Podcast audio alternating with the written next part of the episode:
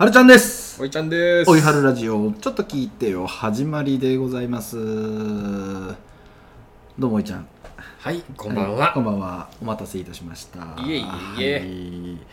えー今回10シーズン16うん、うん。まあ前も言ったけどこの言い方はまだ定まってない。定まってないね。16うん。の、えー1でございます。はい。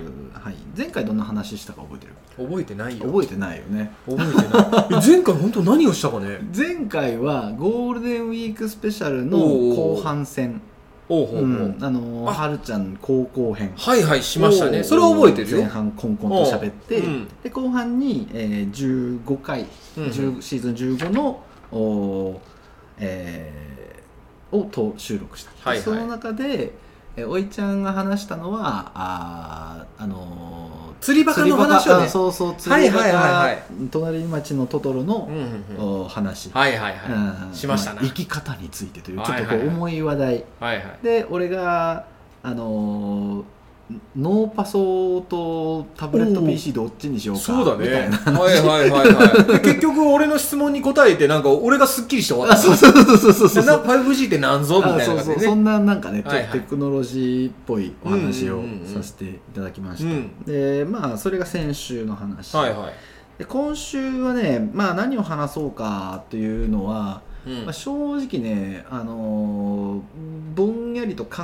えてはいたんだけど、うん。あのーちょっとこの収録直前にそうだね。ちょっと重めの仕事の話があって、ね。重い仕事してたね 君ね。しょうがないけどね。そうね。だからちょっとそういうのもあって、うん。ちょっとこう吹っ飛んだよね、はいはうん、でまあ何話そうかな何話そうかな。で今週もねなんかねちょっと忙しかったいいいこっちゃ4月になったら不動産屋暇になるというのに。いやそうなんだよ。ねいいこっちゃ。まあその3月移動の残党の人たちが来てるっていうのもあるし、へえそんなのあるの？あまあまあ多少ねそのやっぱ忙がこうわちゃわちゃ移動する時期やけ、そこをあえて外してくる人たちまあ言うて上旬だからな。そうそうそうそうそうなるほど。があーぼんやり来てであとはゴールデンウィークがあるでしょ？はい。そうそうゴールデンウィークがあるからその長期連休で引っ越しをしたいとあ考あえる方は結構いらっしゃって。今ゴールデンウィーク長いもんねみんなね。そうそうそう。なんでで、うん。今今年は特にさコロナだなんだでさ、うんうん。あのまあ、去年もそうだったんだけど去年はもう移動自粛もう移動制限でもう動くなっていう感じだったけど、はい今はだいぶこうワクチンとかも出てきだして、うん。あの多少動いてもいいのかなっていう雰囲気が多少出てる人たちが多いから、でなただあの行楽とかには行けないというか、まあはいはい。行楽イベントとかも軒並みねあの中止だ確かにオンラインだとねかなってるから、うん。だからその、えー暇を持て余すゴールデンウィークにするんじゃなくて、まあ、引っ越しとかそういうう身の回りの作業をすなるるその数日間にしようかっていううん。考えてる方がちょっといるみたい。へうん。えあそうそうそう。それでね、うん。あのー今日俺が話したかったこと思い出した。思い出した？今。もうもうね会話がね俺とお前の会話がじじい。思い出したかいみたいな。そうだな。定期的に健康とかねあの病気とかねそそうんな話もするしね。ね。同級生の誰それが 病気したっていう的なねそうそうそうそう。出てくるね。そろそろうん。40ぐらいになるとね。そうそう。でね、うん。あの今日話したかったな。それこそ仕事に絡んだ話であのーまあ、よく言われる、うん。あのー何？えー持ち家賃貸論争っていう。はいはいはいはいはい。大好きですよ。うはいんあるでしょ、はいまあ、これに終止符を打つとまでは言わないんだけどだけどあの、まあ、考え方、うんうん。をおまあ、ちょっと専門家だから一応、はいはいはい。そのその道の一応プロをやってるから、この皆さんにも有益な情報は、そうだな。ねあの知っていただければと思うので、うん。まああの何？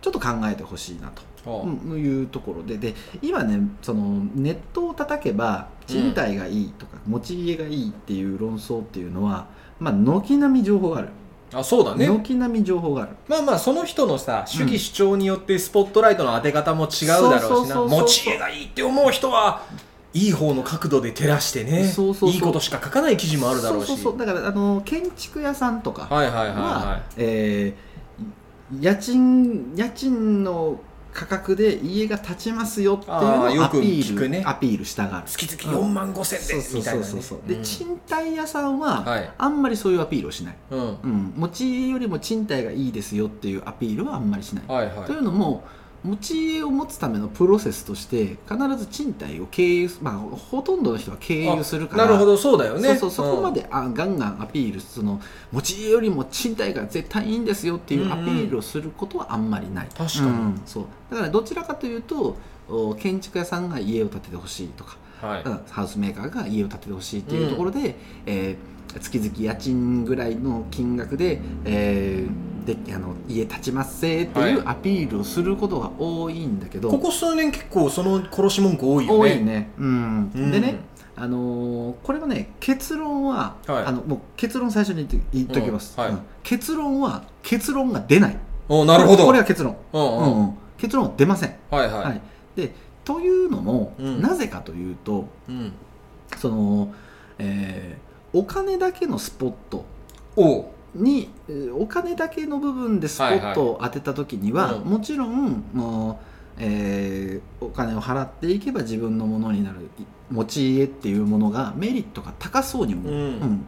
メリットが高そうには思うんだけど、うん。実際、えーよくよく考えてほしいのは、はいはい。あの今ね大体ローンあの住宅ローンっていうのがうあの35年、ん長えな。うん。で、まあ、極端な人だと40年とかおいうローンおを組まないといけないんだよね、うん。うん。で、えーまあ、数千万円の家を建てましょうというのがまあ一般的、このうちの地元だと、えー土地まで合わせて、まあ、3000万ぐらい、うん。うん。昔からよく言われてたよね。そうそう。2000 3000万払ったら立派な家建つよ。そうそう。ね。2500万から3000万ぐらいの、おまあ、予算の人が多い、うん。まあ、エリアなんだけど、うんうんうん。であのー3000万円借りる借り入れをすると、はい。あのーまあ、月々大体ね7万円から8万円弱ぐらい、そんなもんでしょうな。あそんなもんそんな30もん。年ローンでやっぱり3000万だと100万ずつ返さなきゃいけないからね。そうそうそうそうそう。まあざっくりね。ざっくりというとね。まあ、もあるけ、はいはいはい。まあ、その単純にとは思うんだけど、うんうんうんうん。えーでお金の部分だけで言えば、うん。で最終的にその不動産がじ自己自分のものになってしまう。借はい。金全部払い終えた段階で、うん。自分のものになる。資産が持てる。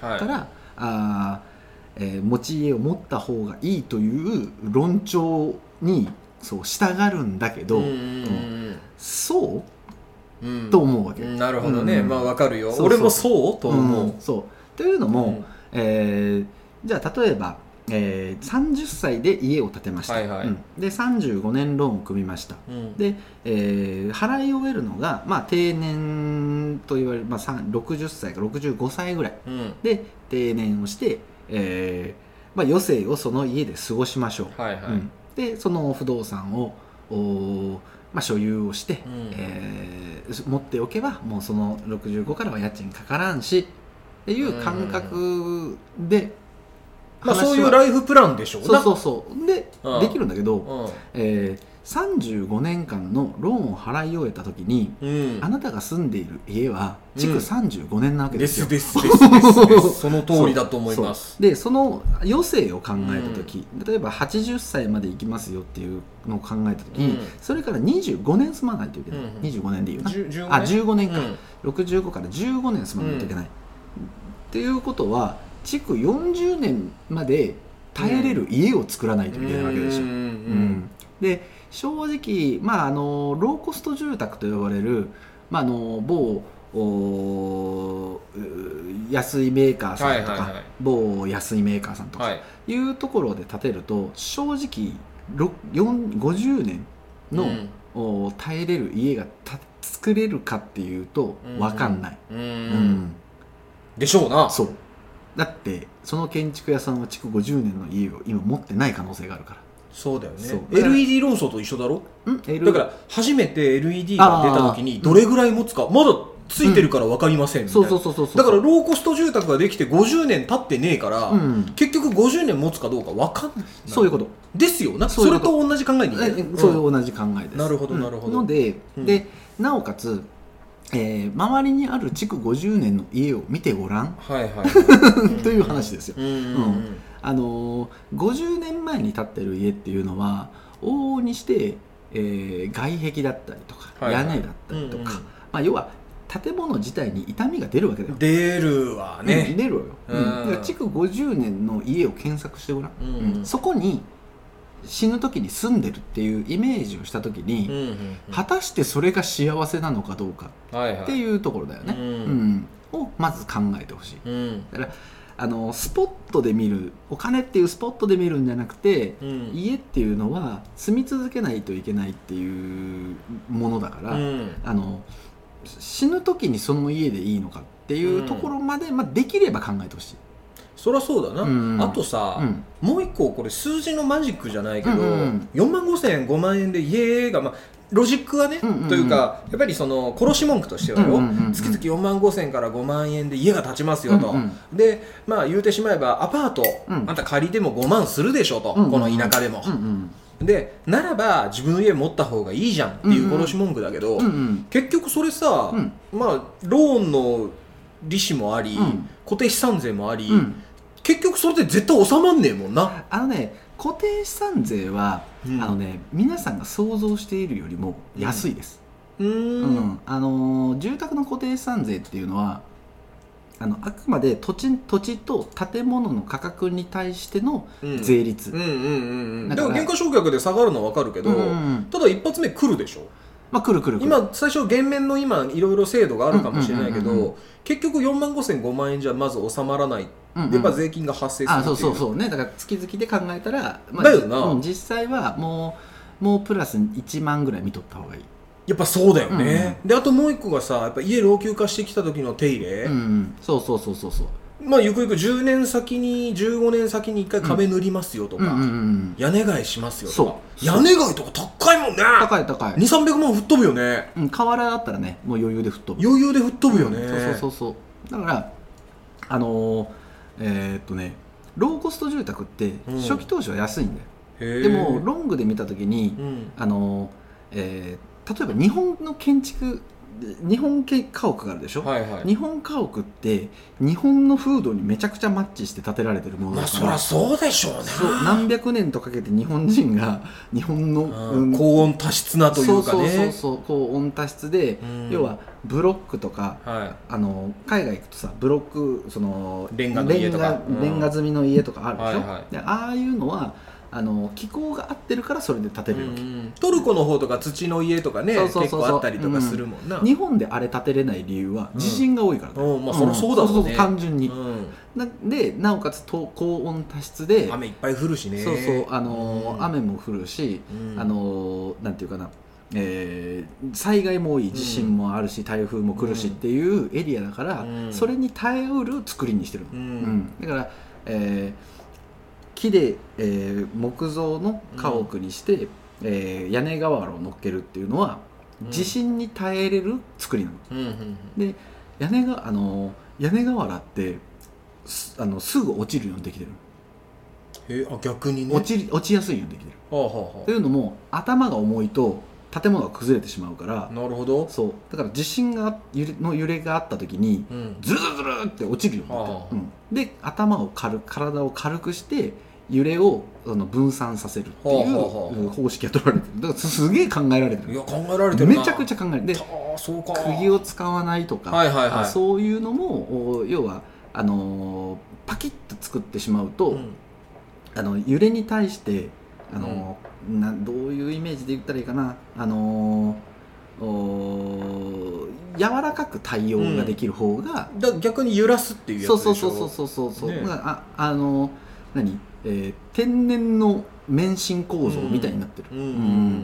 だからあの頭と地面が違う揺れ方する、はいはい。そういうあのちゃんとした構造うん。で作られてる、釘を使わないのもあれらしいね。うん。釘から腐食するからだし、ね。そうそうそうそう釘とか鉄の部分から腐食する、でうん。あの大工さんがさ釘をこううん。口に加えるでしょ、はいはい。であれ唾で濡らして打つでしょ、うんで打ってそこが錆びていく、うんうん。錆びて抜けなくする。うん。あらしいね。そうそうそういうテクニックを使ってる、うん。釘打つのはね、うんでも家建てる時はそういうこう、うん、揺れに対応できるように組木とか、うんあのであの金物をできるだけ使わないっていう,、うー形で作ってるっていう、うん。だから日本家屋を本当建てるのがいいんだけど、うん。ただあ日本家屋っていうのはもう手作業が多すぎて。そうだろうね。今の建築基準法じゃそれダメなんだよね。ああそうなんだね。あー、うんまあまあそりゃそうだよ、ね、組木はダメなんだよ、うんうんうん法隆寺とかそうでしょ？確か、うんうん。あ今の建築基準法じゃったらダメだっうんうんつうんうん。ああなるほど、ね、らしいよ。うんうん。うん。でどうしてもその何？災害に耐えるために、うんそのテクノロジーを生かしていくってなると、うん。そのんね日本人がこう気候に合わせて作ってきたテクノロジーが、うん。をその否定しながらもっていう形になってしまうのはまあしょうがないことだとは思うけど、あの何まあそういうそのん流れがあるというのをまず知ってほしい、で築50年の家に住むっていうのをまず考えてほしいのと、うんうん。あとはあのライフステージのお生活の変化っていうのは必ずある。で、えーまあ、どういったことかというと、まあ、子供が生まれる、うん。で子供が学校行く、うん。で、えー子供が家を出る、うん。うん。今見て見てたらさ独居老人が多いのって、はいはい。結局子供が外に出てるわけだ。そうだね。そうそう。うん。ということはだ自分の子供も外に出るんだ、うんだからその家を取る人が、まあ、いなくなる可能性が高い。ああ確かに。そう。うん。だからでかい家がまずいらない。うん。うん、でかい家がいらないし、えーまあ極論2階家もいらないかもしれない、うん。可能性が高い、うん。うん。であのー子供が例えばあのー若いうちに家を建ててしまうと、うん。要は子供が何人生まれるかもわからないでしょ、うん。し、えーまあ、家賃より安いで建てた建てた買ったしたとしても子供が増えて、うん。えー何？家が手狭になるっていう可能性もすらある、ありますな。うん。でそういった場合に、うん。持ち家だとあの何？家移りがしすごくしにくい。まあそりゃそうですよね。だってもう一個家買う、ううん。んで銀行がそれ融資つけてくれる、ううん。ん分かんないでしょ？うん。だから、あのなかなか難しい。うん。でもう一個難しいそのそういう部分で難しいのとあとはお金の面でも難しいのはい例えば新築の家を建てるでしょ、はいはい。うん、だからもし建て売り、まあ、新築の建て売りを買います、うん。でこれた建て売りを買って一歩でも中に入ったら価値が半分になると思った。あ車と一緒だね。そう、うん。うん。そ名義ついた時点でもう持っていったってっていうところでね。そういうことそういうこと、ん。なんであの車でもおまあ10ねえー、100キロでも走ったら、うん。もうち中古車なんよそうそう、うん。もう名義がねうん入ってうん。ワンオーナーついた時点でうん。うん。20万ぐらい下がるっていうからな。あそうそうそう。1メートルも走ってなくても。うんうん。ああなるほどね、うん。そうそう。だからそういう感じで要は新しいものって新しいっていうことに価値があるから、うんうん。あの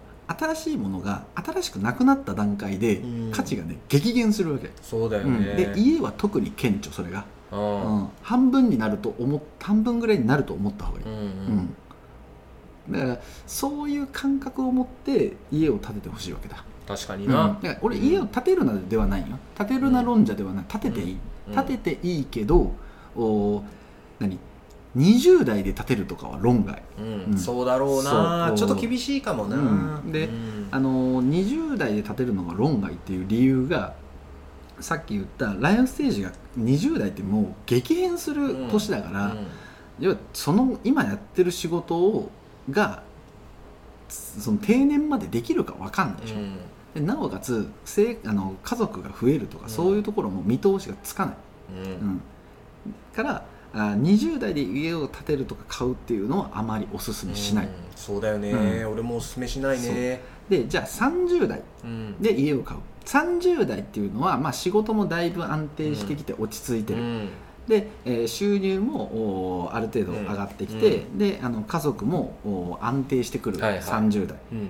でもここでも俺は早いと思う、うんうん。うん。ここは俺ね30代は家を建てるため買うための資金を貯めてほしいわけ、はいはい、うん、でなぜかというと資金を貯めておくことで、えー借り入れをする金額を減らせるわけよ、はいはいはい、うんでこ借り入れをする金額を減らせるっていうのはかなり重要でうん。3000万円のローンを組んだ時に35年払ったら銀行に3300万円ぐらい返さないといけない。おー。3400万円ぐらいかな、うん。うんもったいなくない？もったいないね。300万円400万円余分に払わないといけない、うん。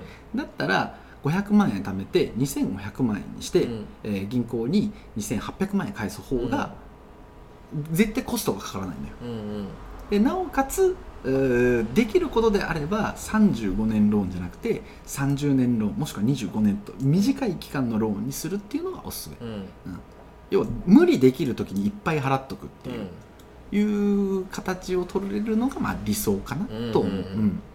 うん。で、えー俺は40になってから家を建てていいと思なるほう、ど。うん、40ってまず仕事が変わることがほとんどないでしょ、うん。うん。でなおかつか家庭も安定してきてるし、うん。収入も安定してきてるし、うん。えー先のライフプランも立てやすい時期、うんだから俺40で家を建てるっていうのが結構俺のおすすめ、うんうんううん。んでその40で家を建てるための軍資金を30代で貯めとく、はいはい。うん、っていう風なのを俺は提唱してる、うん。うん、だから、あのーもちろん家を持ちたいとかあーいう気持ちはすごくわかるし、うん。まあ、夢のマイホームというねそのはいはい言葉もあったから、あのマイホームを持つこと自体を否定するしてるわけではないけど、ただ賃貸と持ち家どっちがいいかっていうのはもう一概にどっちがいいと言えないから、ううんんあのーまあ計画をしてくれと。まあさそう。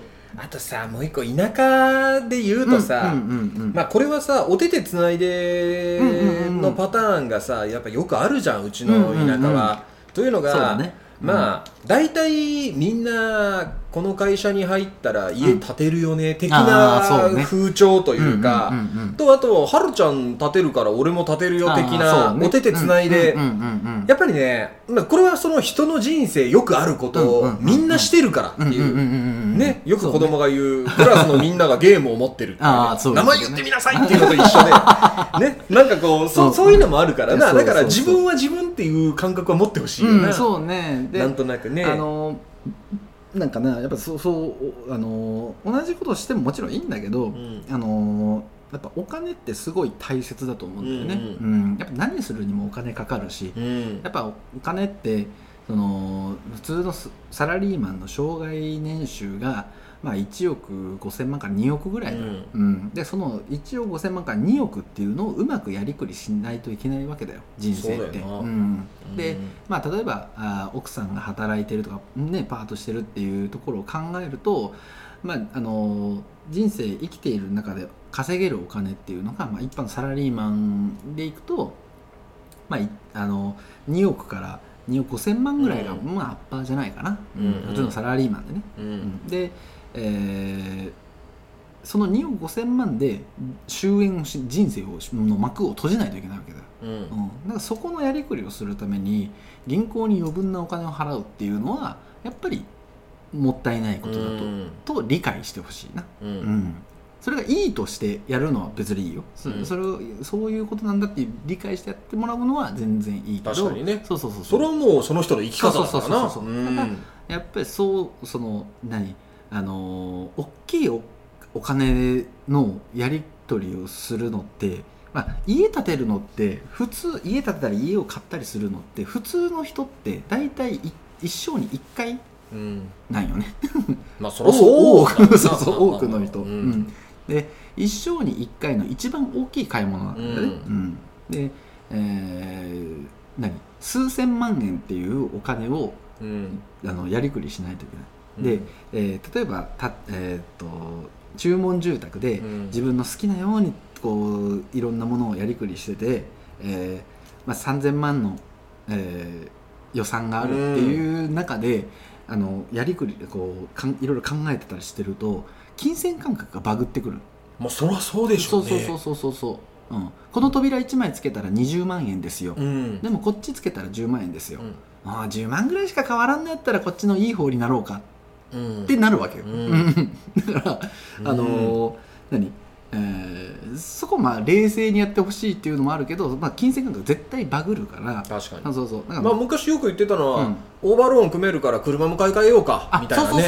よくあるパターンだよな。そういう。だから綺麗な家建てて新車の車転がしてっていうね。うんまあ、よくあるねアルファードとか乗ってるね。そうそうそうよくあるね。よくあるうんよく見る。そうそうそう、うん。まああのーあ何銀行的にはダメなんだけどうん、でももうなんかもう公然とだったよね、まあそうね。今はもう厳しいの今かな厳しい。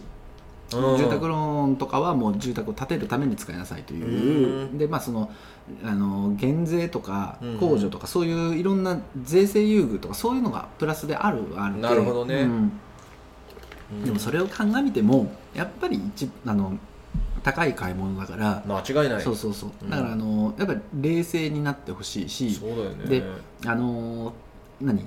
建てたこと建てた経験がある人にやっぱ相談すべきと思う、だな、うん、建てた経験買った経験がある人たちにうん。相談すべき、絶対そう。で人の頭を使って人の環境を使ってあの自分の家を作るっていうことをしないと必ず失敗する。確かにね、絶対失敗する、うん。うん。でだって、うん。映画であったじゃん、うんあのーみんなの家かなんか。ああそうね。あれだって一番最初に格言出るでしょ？お 俺俺ね最後まであれ見てないの。俺うん。酒飲んで寝落ちしてるから。ああそうなんだ。だけど、うん。もうめちゃくちゃ覚えてるのは、うんうんうん映画の冒頭で、うん。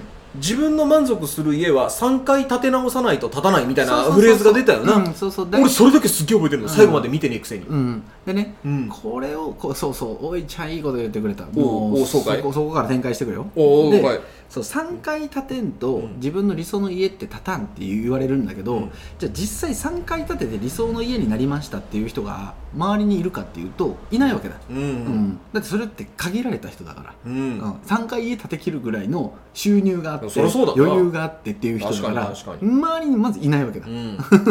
だからあの一応格言的には言われてるんだけど、うん。じゃあ3回目に自分の理想の家が建つかどうかも分かんない。そうだよね。4回目になるかもしれない、うん。5回目になるかもしれない、うん。でなった時にうん。要はあのー住みやすさうん。とおー快適さはいはい。とあと費用の部分の練習を賃貸でしてほしいわけよ。うんうん。うん。だからあのーまあ、えーじゃあ例えば、えー一人暮らしをします、うん。でワンルーム住むでしょ、うん。で、えーまあ、彼女ができて結婚を前提にお付き合いをしている彼女と同棲をします、うん。で、えー 1LDK とか 2DK とかちょっと広い部屋に移るでしょ、うん。で、えー子供ができたら 2LDK に移るでしょ、うん。で、えーそこで、えー 2LDK をね2回ぐらい経験してほしい、はいはい。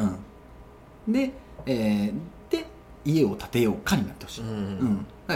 あの要は住む家のその良い悪いっていう点を、うん。その体感として経験できる回数っていうのが4回ぐらいしかないわけ。だ、うんうん。うん。これをワンルームから結婚するから家を建てました。なったら1回しかないわけだ、うん。でワンルームとい家って全然あの、うんうん。し機能が違いすぎるから、比べれないし例えばあの動線がとか、うん。うんそういうものを比べることができないから快適っぽくは感じるんだけど、うん。実際使っていってるとあれこれもうちょっとこの動線の方がいいなとか、うんあこのあトイレまでの動線がどうとか、うんねあのそういうのやっぱ不満がポツポツ出てくるわけ、はいはい。うん。だから矢移りを、まあ、いくつか繰り返すことで、うん。あの何？そこの経験値を高めてほしい、うん。うん。で 2LDK も2回ぐらいやってほしいっていうのは、えー何？メーカーの家と戸建てとか、うん。あのそういう感じでその全然違う間取りとか全然違う機能のものに引っ越すことであこっちはあれが良かった。でもこっちはこれがいいうんっていうその差差異を出してほしいわけよね、うんうんうん。で差異を経験することで、えーじゃあ家を建てましょうに活用ができるわけ絶対に、はいはいはいはい。うんでもっとこうがいいとかうん。あのこっちのお家に住んでた時はこうだここのお機能がすごく使いやすかった、うんうん。でもこっちの家に住んだ時にこの機能がなくて使いにくかった、うんうん。だったらあのこの機能に関しては家作りに採用しよう。とかいう、うんそういう話ができるでしょ、ううん。んだからそういう感じで、えー要はお金を貯めるのと経験を積むのっていう形で、えーいや俺はその矢移りっていうのを推奨してる。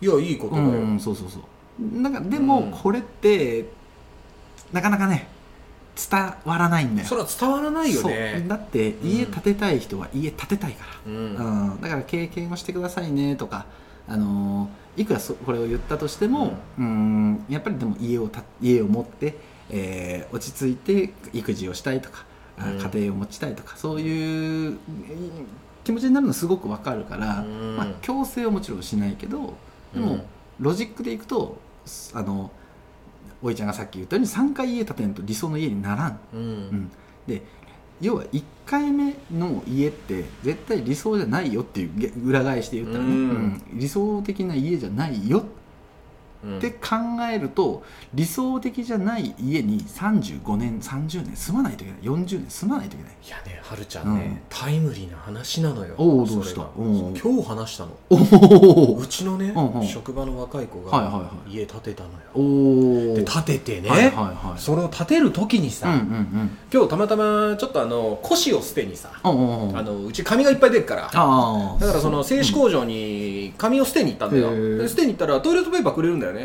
でそう機密情報が多いから、変に捨てれねえからトイレットペーパー別に別いらねえんだけど、うん。まあ処理費用がタダだし、なおかつ持って行って何も金かからんしトイレットペーパーくれるしっていうので持って行ってたんだけどその持っていく間に、うん。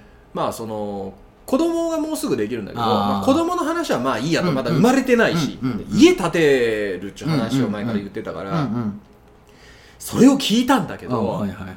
まさしくだよ、うんうんうん3000万。うんうんうんうん。ちょっと隣町、うんうん。で3000万ちょっと、うんでまあねはるちゃん、うん。その中で俺1個だけうんうんうん。アドバイスしたんだよ、ほうほうほいやあのいろいろあるかもしれないけど、うんうんこれから先々、うん。まあ、子供がもう一人できると、ううんうん。できてそのまあ洗濯とかうんうんうん。いう部分が出てくるけども、うんうん。うちね唯一良かったのは、うんうん。カンタ君カンタ君。ガスでああとー乾燥機、うんうんうん。あれはうん。すごくいいぞと、要はその雨の日でも乾くし、そうねうんうんうん。まあ言うたらその奥さんのストレスフリーが半端ないと。ね。で洗濯機回してよ、うんうん。カンタ君突っ込んどきゃ、うん。ガスだからめっちゃ乾くの早いんだよ、でもうその後ですぐ終わるでしょ、うんうんうん。だからもうそう本当にうちのあの奥多摩も、もう最高やとこれは、もろもう落差が半端ないと、っていうのを言ってて、でこれからね子供がそのまあ一人じゃなうん。く二人できるだろうと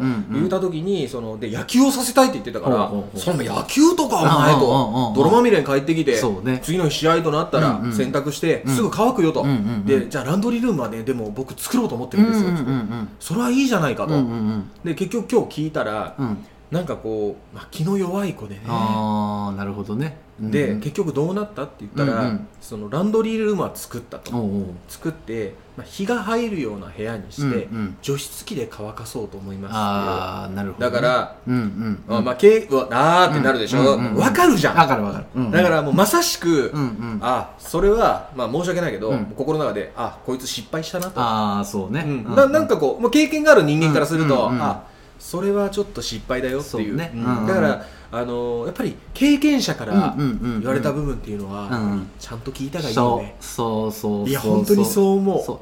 俺もまあこんな偉そうなこと言ってるけど家建てた経験はないわけだ。ただ見てるからな。あそうそうそうそう。ただただ、うん。あのー人の1万倍見てるから、うん、そうだよね。失敗した人も見てるしね。失敗したの見てるよ。で、ねえ。あのやっぱり例えばお客さんを案内に行くでしょ、うんうんうんでお客さんとこう話が盛り上がってどこに家具を置きましょうみたいな話をするわけだだからそこのシミュレーションはあのー自分でいっぱいテトリスしてるめちゃくちゃやってる。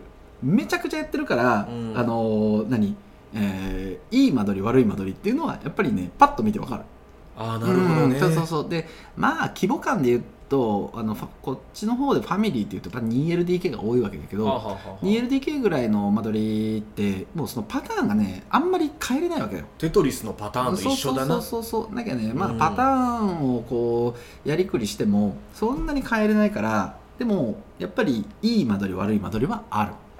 うーん。そう。ねまあ、だってさ、うん。よくよく考えればよ、うん某ハウスメーカーさんで、まあ、ハウスメーカーいっぱいあるからさ、うんうんうん。ハウスメーカーあるけど、うん。そこがさやはりその有名なところで言うと積水とかああそうね。そういうことだよね,、うんうんうんうん。ねそのまあ、大東建託もそうだろうしそう。そうそうそういうところってさやっぱり他社とさ、うんうん。その他社を出し抜かないといけないからそうそうそうやっぱりデザイナーとかさ、うんうんうんまあ、俺らが考えるよりもすごい時間と会議の時間とかをかけて、うんうんその間取りを出してるわけだろそうそうそうそうそう。だからやっぱそういうのは参考にしねえといけねえよな。あそうそうそうそう。それはねだからねあのーこのメーカーがいいって言われたからそのメーカーに行って契約しましたっていうのはもう話にならん。やっぱそうだろうな。全く話にならん。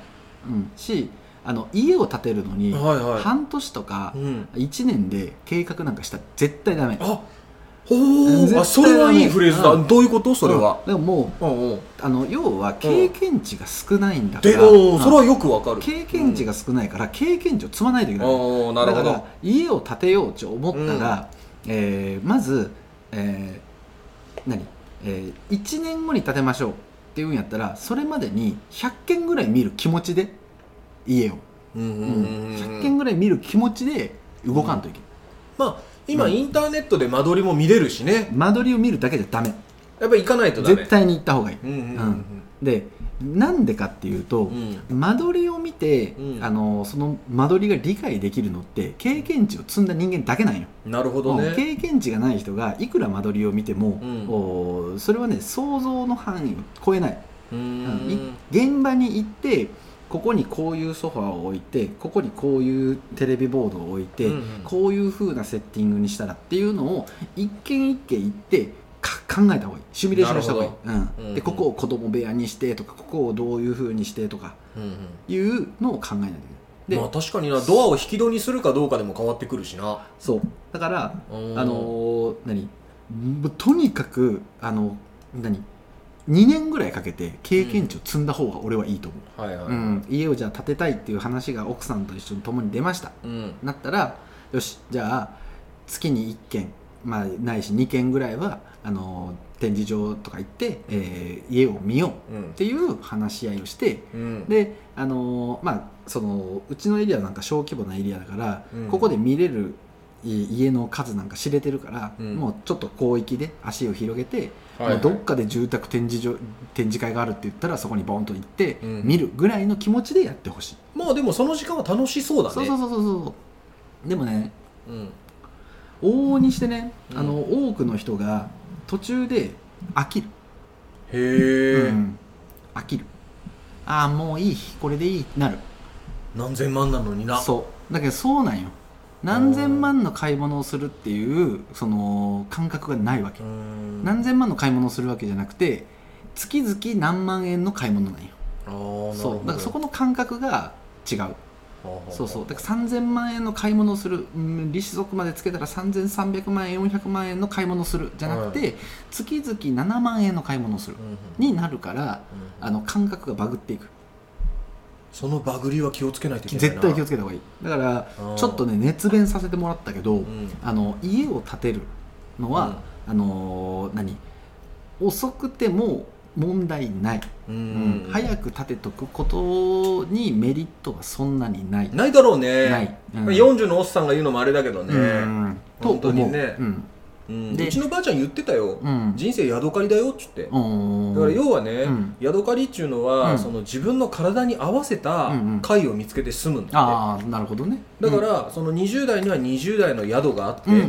30代には30代の宿がある、そうね。でうちのばあちゃんもやっぱり、すごい最初はねトイレが家の中になかったんだって、ああそうだそうだ。当時。昔はそうだよね。うん、戦戦後、うん。戦後じゃない。あの、うん。ばあちゃん結構立派な家に住んでたんだけどそうそう。だから要はその後だな、汲み取りとかだから家の中にあると臭いんだよ、うん、結婚した後がやっぱりね、うん。庭にあったってああそうそうそうそう。昔の家はこうちょっとそ外に言ってた外にあったって言ってたあねるとか、あのサザエさんの世界観でいくと、うん。もうあの縁側の一番奥とかね。ああそうだよね。あそうそう。だから一番もうその生活スペースから離れたところに作るっていうのが結構普通、ああなるほどね。多分その時代が変わって水洗ねその下水が整備されたりとか、うんうん。浄化層っていうものができたりとかで、うんうんうんうん。えーその近くにあっても匂いがしないとかいうところがあったからあのーそういうふうにいろいろ作り変えれるようにはなってきてるからそう。